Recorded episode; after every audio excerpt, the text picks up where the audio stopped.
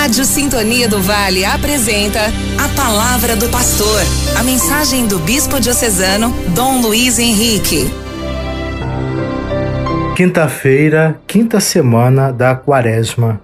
Proclamação do Evangelho de Jesus Cristo segundo João, capítulo 8, versículos 51 a 59. Naquele tempo, disse Jesus aos judeus: Em verdade, em verdade eu vos digo, se alguém guardar a minha palavra, jamais verá a morte. Disseram então os judeus: Agora sabemos que tens um demônio. Abraão morreu e os profetas também. E tu dizes: Se alguém guardar a minha palavra, jamais verá a morte. Acaso és maior do que nosso pai Abraão, que morreu como também os profetas? Quem pretendes tu ser? Jesus respondeu: Se me glorifico a mim mesmo, minha glória não vale nada. Quem me glorifica é o meu Pai, aquele que vós dizeis ser o vosso Deus. No entanto, não o conheceis. Mas eu o conheço, e se dissesse que não o conheço, seria um mentiroso como vós. Mas eu o conheço e guardo a sua palavra.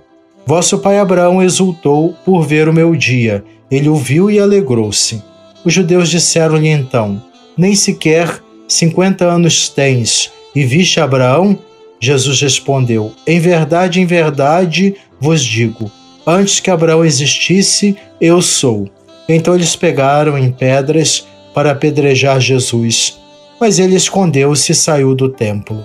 Palavra da salvação, glória a vós, Senhor.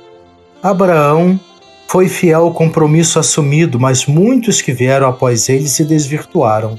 Jesus traz nova proposta retomar essa aliança e dar-lhe pleno cumprimento. O faz com a autoridade de Filho de Deus e é maior que Abraão e os profetas. Jesus encontrou resistências para realizar seu projeto. Ele insiste que guardemos Sua palavra e ele também confirma sua filiação divina no Evangelho de hoje. Cabe a nós refletir: estamos entendendo o que Deus quer de nós? Nosso procedimento está de acordo com a vontade de Deus ou estamos fazendo mais nossas vontades? Será que os mandamentos de Deus estão sendo cumpridos? Aproveitemos o final desta quaresma para uma revisão profunda da nossa fé e reatarmos nosso compromisso com Deus. Oremos, nós vos pedimos, Senhor, que a vossa graça preceda e acompanhe sempre as nossas ações e nos torne cada vez mais atentos à prática das boas obras. Amém. Você acompanhou a palavra do pastor com o bispo diocesano Dom Luiz Henrique.